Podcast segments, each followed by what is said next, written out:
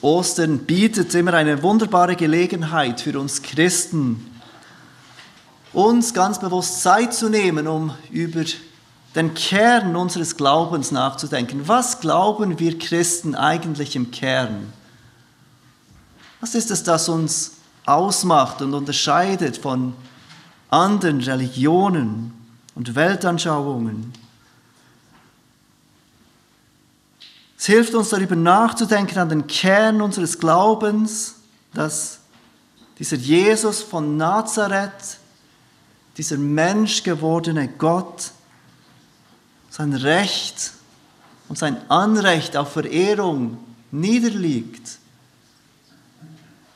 sein Leben hingibt, in die Hände sündhafter Menschen legt und nach einer unfairen und entwürdigenden Gerichtsverhandlung an diesem blutigen Kreuz hängt und den Tod eines Verbrechers stirbt. Stellvertretend für jeden Menschen, der einmal umkehren würde und auf diesen stellvertretenden Tod von Jesus vertrauen würde. Ostern bietet aber auch eine wunderbare Gelegenheit für Nichtchristen, die sich damit beschäftigen, was glauben Christen überhaupt? Wofür leben diese Christen? Weshalb leben diese Christen so, wie sie leben? Zu betrachten, was glauben diese Menschen überhaupt, die Christus bezeugen? Dass der ewige und gerechte Schöpfer seine große Barmherzigkeit und Liebe zeigt für eine Welt, die sich von ihm willentlich entfernt und bewusst abgewandt hat, indem er seinen geliebten Sohn hingibt, damit jeder, der auf ihn vertraut, nicht verloren geht, sondern ewiges Leben hat. Das heißt, leben mit ihm und bei ihm für alle Ewigkeit. Ist es nicht so, dass Nicht-Christen oft viel wissen darüber, was das Christentum verbietet, was diese Christen nicht tun, was diese Christen verurteilen und all diese Dinge machen nur Sinn, wenn wir auch verstehen, wer dieser Jesus Christus ist und was er getan hat was er am Kreuz vollbracht hat. Das ist keine Überraschung für uns, dass diese Wichtigkeit von dem, was Jesus am Kreuz getan hat und seiner Auferstehung auch dadurch bezeugt werden, dass in allen vier Evangelien davon berichtet wird. Nicht alles aus dem Leben von Jesus wird in allen vier Evangelien berichtet, aber wenn es um den Tod und die Auferstehung geht, dann lesen wir das in jedem der vier Evangelien. Wir wollen heute Morgen die, den Bericht von Markus in Markus 15 lesen. Ihr dürft eure Bibeln gerne aufschlagen zu Markus 15. Und wir lesen dort die Verse 33 bis 39, die uns bezeugen, was damals passiert ist. Markus 15 ab Vers 33 beschreibt uns der Tod von Jesus mit folgenden Worten. Als aber die sechste Stunde anbrach, kam eine Finsternis über das ganze Land bis zur neunten Stunde. Und um die neunte Stunde rief Jesus mit lauter Stimme und sprach, Eloi, Eloi, Lama, Sabachthani, das heißt übersetzt, mein Gott, mein Gott, warum hast du mich verlassen? Und etliche der Umstehenden, die es hörten, sprachen, siehe, er ruft den Elia. Einer aber lief und füllte einen Schwamm mit Essig und steckte ihn auf ein Rohr, gab ihm zu trinken und sprach, Halt, Lass uns sehen, ob Elia kommt, um ihn herabzunehmen. Jesus aber stieß einen lauten Schrei aus und verschied. Und der Vorhang des Tempels riss von oben bis unten in zwei. Als aber der Hauptmann, der ihm gegenüberstand, sah, dass er so schrie und verschied, sprach er, wahrhaftig, dieser Mensch war Gottes Sohn. Es sahen aber auch Frauen von ferne zu. Unter ihnen waren auch Maria Magdalena und Maria, die Mutter des Jüngern Jakobus und des Joses, sowie Salome, die ihm auch, als er in Galiläa war, nachgefolgt waren und ihm gedient hatten, und viele anderen, die mit ihm nach Jerusalem hinaufgezogen waren. Es war eine aufwühlende Woche für die, Jünger. Seit mehr als drei Jahren folgen sie diesem Jesus nach, dieser Jesus von Nazareth, dieser Prediger aus Galiläa, tauchte eines Tages vor ihnen auf. Und er rief sie auf, alles zu verlassen, um ihm nachzufolgen machte Aussagen wie, wenn jemand mir nachkommen will, so verleugne er sich selbst und nehme sein Kreuz auf sich täglich und folge mir nach. Diese Jünger kannten das Kreuz von den Römern, die daran die Verbrecher kreuzigten und die zum Tode verurteilt waren. Sie nagelten diese Schwerverbrecher an diese Kreuze und ließen sie hängen, bis sie starben. Aber was hat dies mit Jesus zu tun, dieses Kreuz? Und mit den Jüngern, weshalb sollten sie ein Kreuz auf sich nehmen? Noch am Anfang der Woche schien alles gut. Endlich hatte diese Volksmenge erkannt, wer Jesus wirklich ist. Matthäus berichtet uns, dass, die Volks, dass es die Volksmenge war, die rief, Hosanna, dem Sohn Davids, gepriesen sei der, der kommt im Namen des Herrn. Es waren die Volksmenge, die Leute des Volkes, die riefen und vor ihm hergingen, Hosanna in der Höhe. Matthäus war es aber auch, der uns berichtet, dass ein paar Tage später die gleiche Volksmenge rief, kreuzige ihn. Gib uns nicht den Verbrecher Barabbas frei, nein, gib uns den Verbrecher Barabbas frei. Aber Jesus, den sollt ihr kreuzigen. Mehrmals erwähnte dieser Jesus auch, dass der Sohn des Menschen viel leiden musste, dass er verworfen werden muss, dass er in die Hände von sündigen Menschen gegeben wird, dass er getötet werden muss und am dritten Tag auferstehen muss. Aber diese Jünger verstanden nicht, weshalb Jesus diese Dinge mehrmals wiederholte Sie verstanden nicht, was passieren musste. Sie verstanden nicht, was er meinte, wenn er sagte, dass er auferstehen wird. Und jetzt war Jesus tot.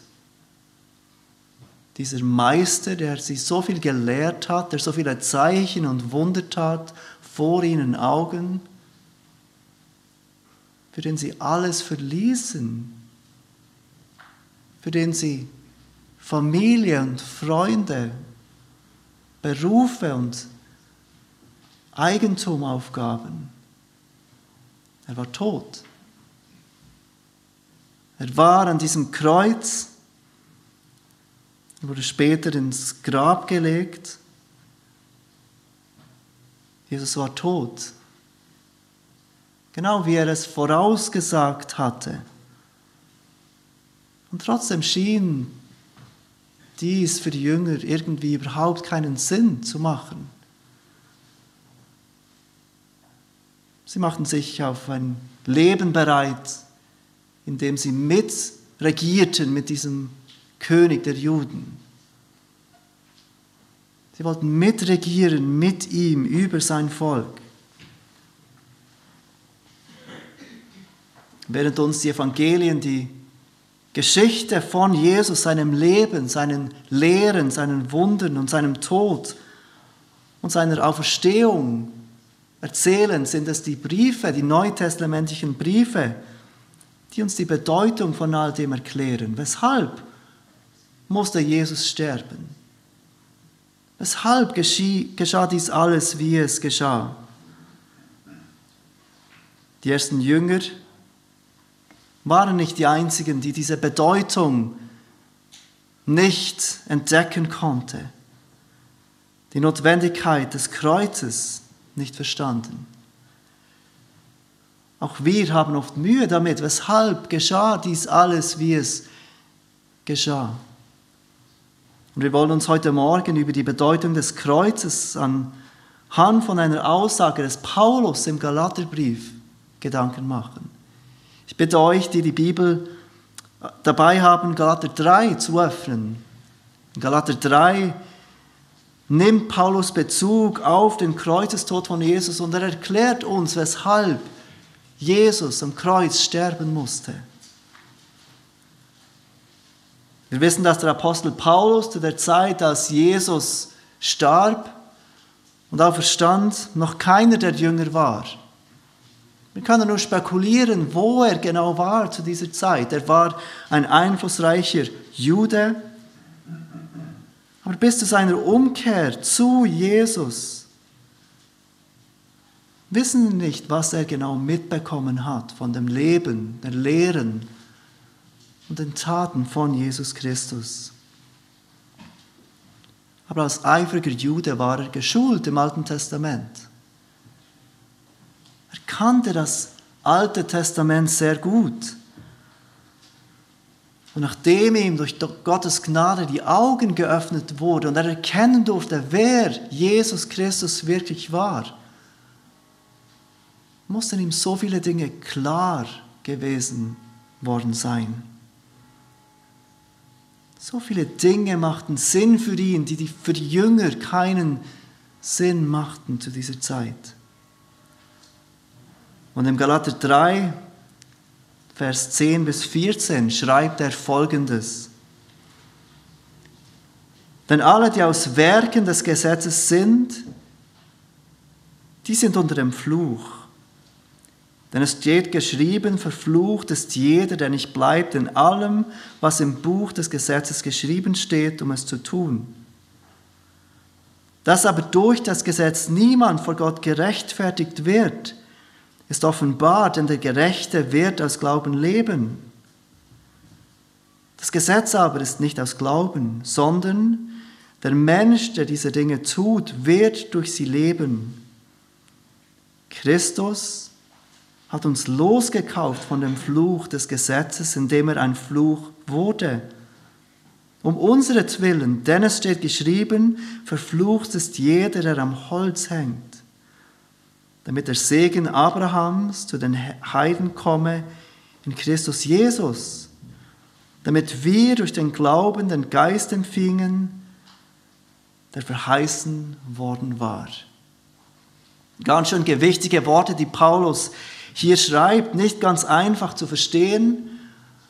Wir wollen uns heute Morgen besonders auf Vers 13 fokussieren. Wir wollen unsere Augen auf diesen Vers 13 lenken und ich lese den Vers noch einmal vor. Christus hat uns losgekauft von dem Fluch des Gesetzes, indem er ein Fluch wurde, um unseretwillen.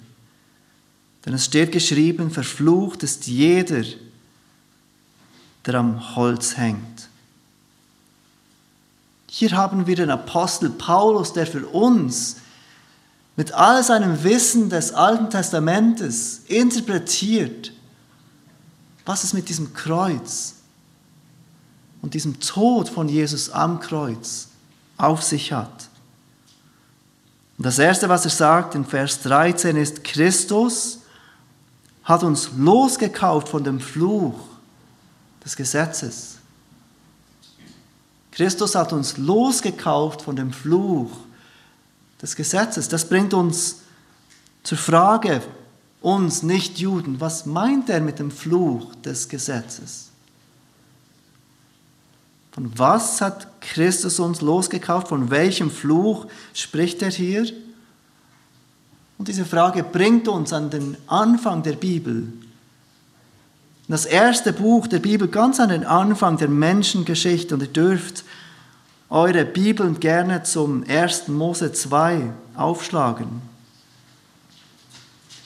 Im 1. Mose 2 lesen wir davon, vielen von uns ist dieser Schöpfungsbericht bekannt, wie Gott den Menschen schuf. Gott schafft das Universum, am sechsten Tag schafft er den Menschen und er setzt ihn in diesen Garten Eden. Und er gibt diesem Menschen das erste Gesetz. Im 1. Mose 2, Verse 16 und 17 lesen wir von diesem ersten Gesetz, diesem ersten und einzigen Gesetz, das der Mensch damals hatte. Und wir lesen dort Folgendes. Und Gott der Herr gebot dem Menschen und sprach, von jedem Baum des Gartens darfst du nach Belieben essen, aber von dem Baum der Erkenntnis des Guten und des Bösen sollst du nicht essen. Denn an dem Tag, da du davon isst, musst du gewisslich sterben. Der Mensch ist in diesem wunderbaren, perfekten Garten. Gibt es weder Tod noch Krankheit zu dieser Zeit. Gott selbst ist gegenwärtig, er wandelt mit den Menschen in diesem Garten.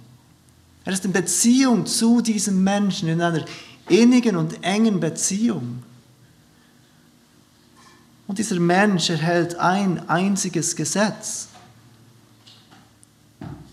Überall sind diese saftigen, gut aussehenden Früchte und von all diesen Früchten darf er essen, sich zu jeder Zeit bedienen. Nur von diesem einen Baum nicht.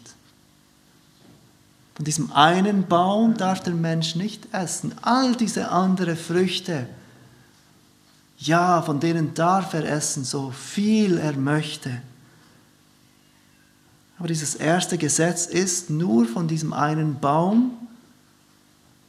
Davon darfst du nicht essen. Und Gott gibt auch gleich seine Konsequenzen, die daraus kommen, wenn er essen wird. Was tut der Mensch? Erfreut er sich an all diesen Früchten, die er so reichlich davon essen darf? wir kennen die Geschichte, der Mensch verhaut es. Er nimmt von diesem einen Baum, von dieser einen Frucht, die ihm verboten ist. Und dann lesen wir davon in 1. Mose 3. Adam fällt in Sünde und alle Nachkommenschaft mit ihm, jeder Mensch, der nach Adam kommt, fällt mit ihm. Und Gott beschreibt für uns im 1. Mose 3 diesen Fluch, die Konsequenzen von diesem ersten Ungehorsam. Zuerst spricht Gott zu der Schlange die Gott und sein Wort bei Adam und Eva in Zweifel zog und so den Mensch verführte. Vers 14 von 1. Mose 3, weil du dies getan hast, so sollst du verflucht sein, mehr als alles Vieh und mehr als alle Tiere des Feldes. Dann spricht Gott zur Frau, Vers 16, ich will die Mühen deiner Schwangerschaft sehr groß machen, mit Schmerzen sollst du Kinder gebären und dein Verlangen wird auf deinen Mann gerichtet sein. Er aber soll über dich herrschen. Und schließlich spricht Gott zu Adam, der für all das verantwortlich war. Vers 17, weil du der Stimme deiner Frau gehorcht und von dem Baum gegessen hast, von dem ich dir gebot und sprach, du sollst nicht davon essen, so sei der Erdboden verflucht um deinetwillen. Mit Mühe sollst du dich davon nähren, dein Leben lang, Dornen und Disteln soll er dir tragen, und du sollst das Gewächs des Feldes essen. Im Schweiße deines Angesichts sollst du dein Brot essen, bis du wieder zurückkehrst zum Erdboden, denn von ihm bist du gekommen, denn du bist Staub und zum Staub wirst du wieder zurückkehren.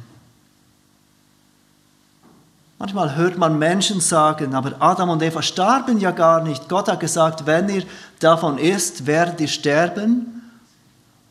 Aber sie starben ja gar nicht, die sind immer noch am Leben. Aber bemerkt diesen letzten Satz von diesem Fluch, denn du bist Staub und zum Staub wirst du wieder zurückkehren. Adam und Eva fingen an, in diesem Moment zu sterben, in diese Richtung des Todes zu gehen, auf den wir alle seit dieser Zeit zusteuern. Niemand von uns kann diesem Fluch, durch Adam und Eva in die Welt kam, entfliehen.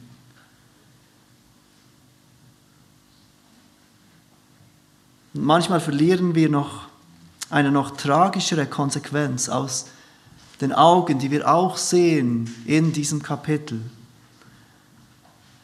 In Vers 23 lesen wir, so schickte ihm Gott, der Herr, aus dem Garten Eden. Der Mensch musste weg. Vers 24, und er vertrieb den Menschen. Der Mensch wurde vertrieben aus der Gegenwart Gottes. Der Ort, wo, Men, wo Gott unter Menschen wandelte, muss von ihnen verlassen werden, aufgrund ihres Ungehorsams. Mit anderen Worten, der Mensch muss Gott verlassen, der Mensch muss aus Gottes Angesicht treten. Aber die Geschichte hört nicht auf Gott ist ein Gott voller Heiligkeit und Gerechtigkeit, aber auch voller Barmherzigkeit und Geduld. Und so geht die Geschichte mit uns Menschen weiter. Gott schließt verschiedene Bünde mit verschiedenen Menschen. Schließlich beruft er sich ein Volk, das Volk Israel. Und Israel hat den Auftrag, heilig zu sein, wie Gott heilig ist. Gott unter den Nationen zu vertreten, Gottes Heiligkeit zur Schau zu stellen, ein Licht unter diesen Nationen zu sein, die Gott nicht kennen. Er offenbart Israel das Gesetz und er verspricht Israel großen Segen, wenn sie dieses Gesetz einhalten.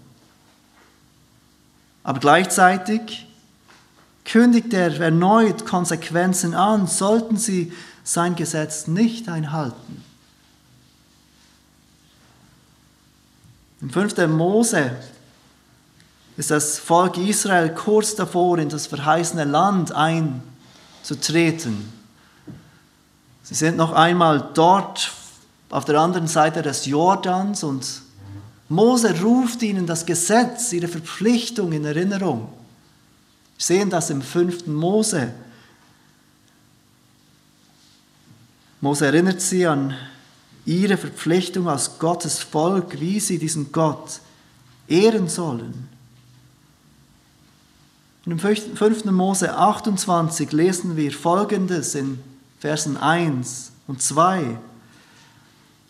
Es wird aber geschehen, wenn du der Stimme des Herrn deines Gottes wirklich gehorchst und darauf achtest, alle seine Gebote zu tun, die ich dir heute gebiete, dann wird dich der Herr dein Gott als höchstes über alle Völker der Erde setzen. Und alle diese Segnungen werden über dich kommen und dich erreichen, wenn du der Stimme des Herrn deines Gottes gehorchst. Dann kommt eine Liste mit konkreten Segnungen, die Israel erfahren würde, wenn sie gehorsam sind. Wenn sie auf alles, das im Gesetz beschrieben ist und vom Gesetz verlangt wird, mit Gehorsam reagieren würden. Aber im Vers 15 von 5. Mose 28 schreibt Mose folgendes. Aber es, wird aber geschehen, wenn du der Stimme des Herrn deines Gottes nicht gehorchst, sodass du alle seine Gebote und Satzungen nicht bewahrst und tust, die ich dir heute gebiete, so werden all diese Flüche über dich kommen und dich treffen. Und dann folgt eine ganze Liste von Flüchen, die über das Volk Israel kommen wird, wenn sie nicht gehorchen. Manchmal lesen wir diese Dinge, die als Segen oder Fluch aufgelistet sind und wir denken, dass es hier rein um materielle Dinge geht. Aber bei all diesen Dingen, ob Segen oder Fluch, steht im Hintergrund die Frage, ist Gott gegenwärtig unter diesem Volk oder nicht? Ist Gott unter seinem Volk gegenwärtig oder nicht? Dies war auch das Verständnis von Segen und Fluch im Rest des Alten Testamentes. Gesegnet sein bedeutet, im Angesicht Gottes zu leben, Gott gegenwärtig zu haben, teilzuhaben an seinen Segnungen, die kommen durch seine Gegenwart. Verflucht zu sein auf der anderen Seite bedeutet abgeschnitten zu sein von Gott und seiner Gegenwart. Wir sehen es beispielsweise auch in diesem priesterlichen Segen, in diesem aaronischen Segen, den viele von uns kennen. Wir lesen in dem 4. Mose, Kapitel 6, die Verse 24 bis 26. Der Herr segne dich und behüte dich. Der Herr lasse sein Angesicht leuchten über dir und sei dir gnädig. Der Herr erhebe sein Angesicht auf dich und gebe dir Frieden. Merkt ihr das, gesegnet zu sein, das Gleiche ist mit dem, das Angesicht Gottes über sich leuchtend zu haben? Und verflucht zu sein auf der anderen Seite bedeutet das Angesicht Gottes verborgen zu haben. Gott ist nicht mehr gegenwärtig. Habt ihr gesehen, was die Grundlage für den Segen von Gottes Gegenwart ist im 5. Mose 28?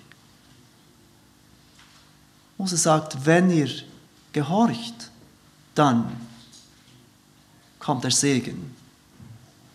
Wenn ihr in all diesen Dingen gehorsam seid, dann kommt der Segen. Aber wenn ihr nicht gehorsam seid, dann Fluch. In unserem Text aus Galater 3 zitiert Paulus aus dem fünften Buch Mose. Und er sagte, verflucht ist jeder, der nicht bleibt in allem, was im Buch des Gesetzes geschrieben steht, um es zu tun. Und er hat genau dieses Verständnis des Gesetzes im Kopf, wenn er davon spricht. Verflucht ist jeder, der nicht bleibt in allem, was das Gesetz verlangt. Dies ist es, was Paulus mit diesem Fluch des Gesetzes meint. Das Gesetz verlangt von uns perfekten Gehorsam zu jeder Zeit. Und wenn wir versuchen, durch unseren Gehorsam in Gottes Gegenwart zu kommen, seine Gunst zu erarbeiten, durch unser Gehorsam, dann ernten wir nicht Segen, sondern Fluch. Weil es niemandem von uns gelingt, Gottes Gesetz in jedem Ding zu gehorchen, in allem gehorsam zu sein. Und das bringt uns zurück zu Galater 3, Vers 13 und zu dem, was Christus für uns getan hat am Kreuz. Paulus sagt dort, Christus hat uns losgekauft von dem Fluch des Gesetzes. Und wie tat er das? Das ist das Zweite, was Paulus sagt im Galater 3, Vers 13, indem er ein Fluch wurde um unseretwillen, Denn es steht geschrieben, verflucht ist jeder, der am Holz hängt. Von Natur aus sind wir alle unter diesem Fluch der Sünde und wir sind verpflichtet, dieses Gesetz in jedem Detail zu erfüllen. Und deshalb kam Christus und erfüllte das Gesetz in jedem Detail. Er war in allem Gehorsam, er, der von keiner Sünde wusste, geboren nicht von Adam, sondern von Gott, konnte dieses Gesetz, das uns auferlegt ist, unter wessen Fluch wir sind, in allem erfüllen. Aber dann wurde er selbst zum Fluch, um unseretwillen.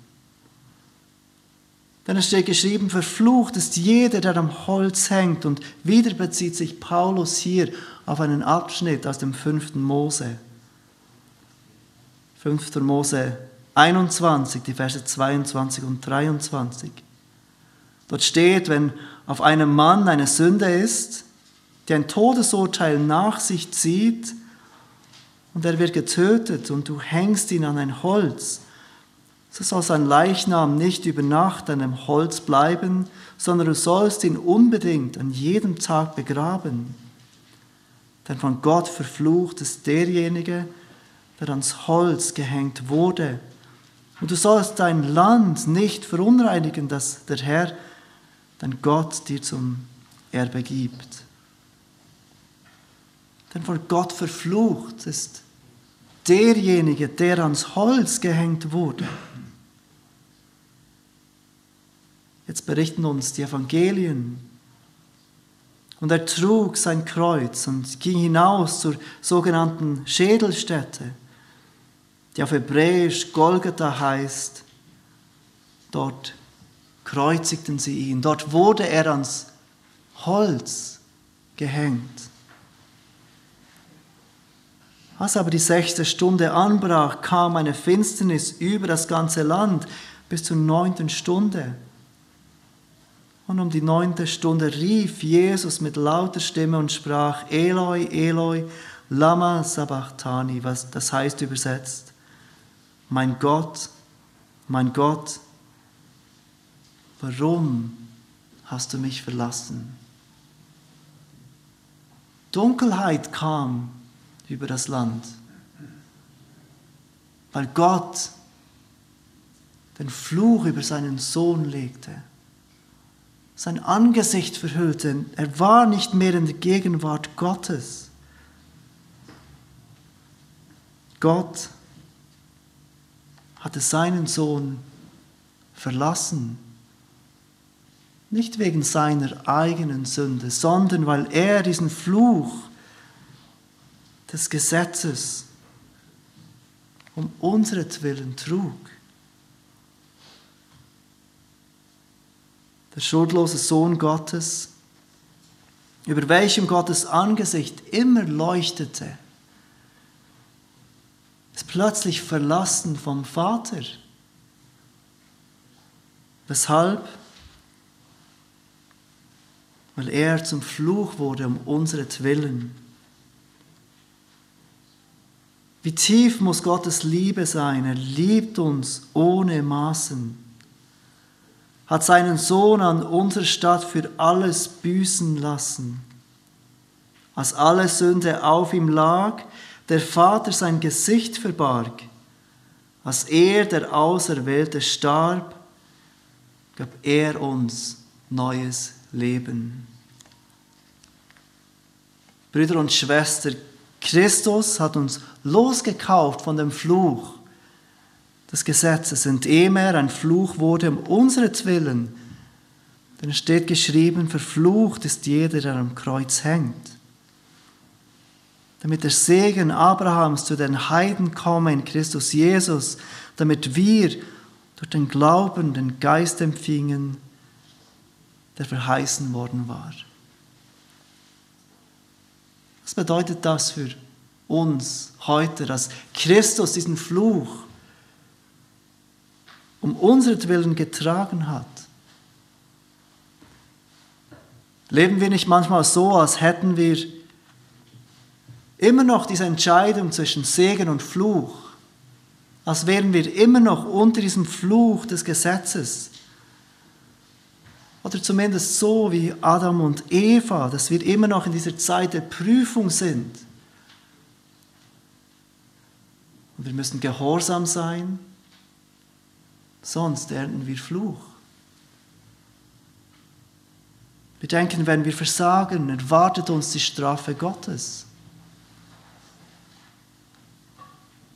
Paulus schreibt diese Worte im Galaterbrief an Gemeinden, an Christen. Offenbar besteht auch für uns die Gefahr immer wieder, dass wir unsere Augen von diesem Kreuz wegnehmen.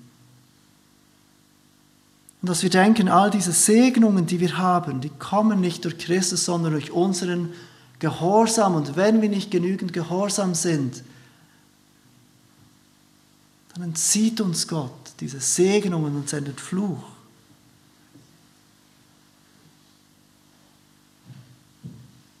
Aber diese Gefahr, diese Augen vom Kreuz wegzunehmen, besteht auch dann, wenn wir stark sind in unserem Glauben, wenn wir sehen, wir machen Fortschritte in unserer Heiligung. Und wenn wir aus den Augen verlieren, dass es Gott ist, der das Wollen und Vollbringen wirkt. Dass wir auch in guten Zeiten auf Gottes Gnade angewiesen sind. Die gleiche Gefahr besteht, wenn es uns nicht gut geht, wenn wir auf uns selbst blicken und wissen, dass es schlimm ist um uns, wenn wir unsere Sündhaftigkeit erkennen. Und wenn wir denken, wir müssen zuerst unser Leben in den Griff bekommen, bevor wir uns Gott und seiner Gnade zuwenden dürfen. Auch hier verlieren wir diesen Blick auf das Kreuz. Aber vielleicht bist du hier heute Morgen oder du hörst zu und du hast noch nie auf Jesus Christus vertraut. Du kennst Gottes Gesetz, vielleicht bist du aufgewachsen in einer christlichen Familie, du hast immer wieder gehört, was man als Christ tun sollte, was man als Christ lassen sollte. Und du hast es versucht, für eine Zeit gut zu leben, genug gut zu leben. Aber du merkst immer wieder, wie du versagst. Und was du tun musst, ist aufzuhören, zu versuchen, genug gut zu sein. Aufzuhören zu verzweifeln, wenn du nicht genug gut bist und zu bekennen, dass du schuldig bist vor Gott. Dass es keine Hoffnung gibt für dich als in Jesus Christus. Und zu vertrauen, dass der, der von keiner Sünde wusste, für uns zur Sünde gemacht wird, damit wir in ihm zur Gerechtigkeit Gottes würden.